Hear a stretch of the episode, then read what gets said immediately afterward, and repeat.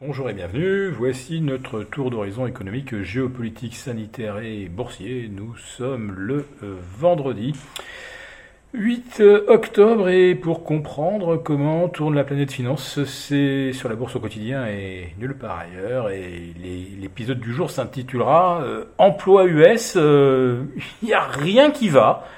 Ah bah donc ça va. Ouais, les chiffres publiés à 14h30 sont quand même surprenant et euh, pas par euh, un, un, seul aspect. Euh, en fait, il n'y a rien qui va. On attendait 500 000 créations d'emplois, on en a 194 000. ADP, qui avait fait une enquête sur les créations d'emplois dans le secteur privé, en avait identifié 564 000 en septembre. Selon le ministère du, Travail américain, euh, on n'en dénombre pas plus de 317 000. En revanche, le chômage, qui euh, était attendu à 5,10, déjà au plus bas euh, depuis, depuis février 2020, eh bien, se retrouve à 4,8. Alors ça, c'est extraordinaire. Moins on crée d'emplois, moins on a de chômage. Euh, décidément, l'économie américaine, elle est juste euh, magique. Alors après ça, on découvre le taux euh, de participation de la population active. Il n'est que de 61,6% de la population. Allez, vous pouvez comprendre par là qu'il y a un réservoir de 20 à 30 millions de gens qui pourraient travailler et qui pour l'instant sont, sont sans emploi.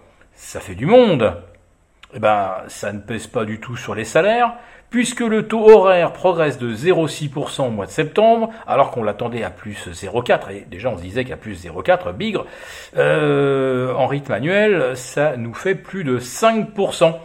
Voilà de quoi alimenter une bonne petite inflation bien classique, vous savez, la fameuse spirale prix-salaire.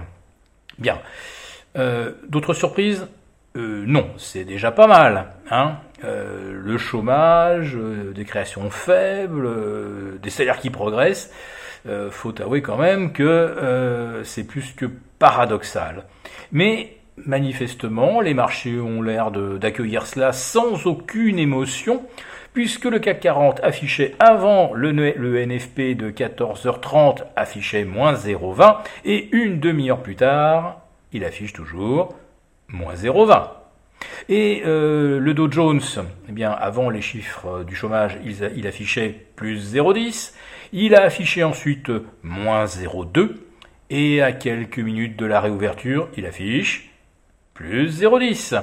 On est revenu strictement à la case départ et le Dow Jones pourrait donc boucler sa meilleure semaine depuis le mois de juin dernier. Bref, aujourd'hui, il ne s'est rien passé. Ah bah si quand même. Quand on regarde le marché obligataire, on découvre des T-bonds qui se détendent vers 1,56, 1,55, 70. Bon, vous me direz, par rapport au 1,57 ou 1,57,5 qu'on avait jeudi soir, la différence n'est quand même pas colossale. Ah oui, mais vers 14h15, avant le NFP, le rendement des T-bonds américains, il était à 1,60,10. Oui, bien au-delà de la résistance des 1,57 franchis hier soir. Donc on se disait, il suffit que le chiffre euh, du chômage soit bon ou robuste pour qu'on passe effectivement la barre des 1,57. Bah, franchement, avec le taux de chômage qu'on a là et euh, des salaires horaires qui progressent euh, à plus de 6,5% l'an, euh, on aurait pu se dire du côté de l'obligataire que quand même euh, ça pouvait euh, créer quelques soucis au niveau des anticipations inflationnistes. Eh bien, eh ben, il n'en est rien, puisque les, les marchés obligataires se détendent. Alors finalement, eh ben, on va finir la semaine bah, sans changement, ou quasiment sans changement, sur les T-bonds américains. On aura allez, plus 1% sur le CAC 40 si on ne bouge pas. Et pour le Dow Jones, on va avoir une semaine presque à plus 3%.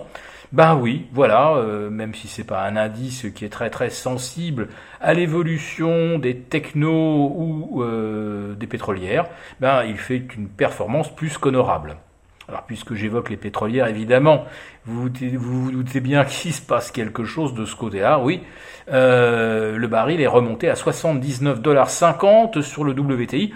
Rappelons-nous qu'il a culminé à pas tout à fait 80 dollars mercredi matin, avant de corriger brusquement vers 75, eh bien 36 heures plus tard, il est revenu au zénith. Donc là, ça ne veut pas consolider.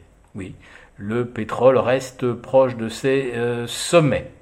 Alors peut-être qu'il faut y voir là une conséquence de la faiblesse des stocks euh, de pétrole américains, mais c'est surtout du fait que euh, avec Joe Biden, on ne peut plus forer, extraire du shale oil comme on le faisait avant. Or, c'est rageant, puisqu'à 79 dollars, les puits de shale oil, là, vraiment, ils sont rentables. À 55, non. À 60, ça dépend. À 79, tout le monde gagne de l'argent aux États-Unis, mais voilà, euh, avec Joe Biden, on ne peut pas. Alors ce dont on ne nous parle pas beaucoup dans les médias euh, occidentaux et européens, c'est de l'impopularité de euh, Joe Biden.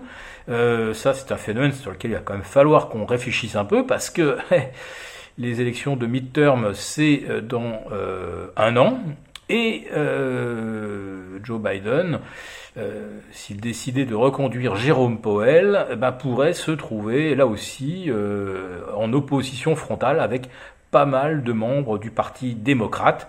Donc pour l'instant, les marchés ont l'air de penser qu'il ne se passe rien. On verra bien lundi.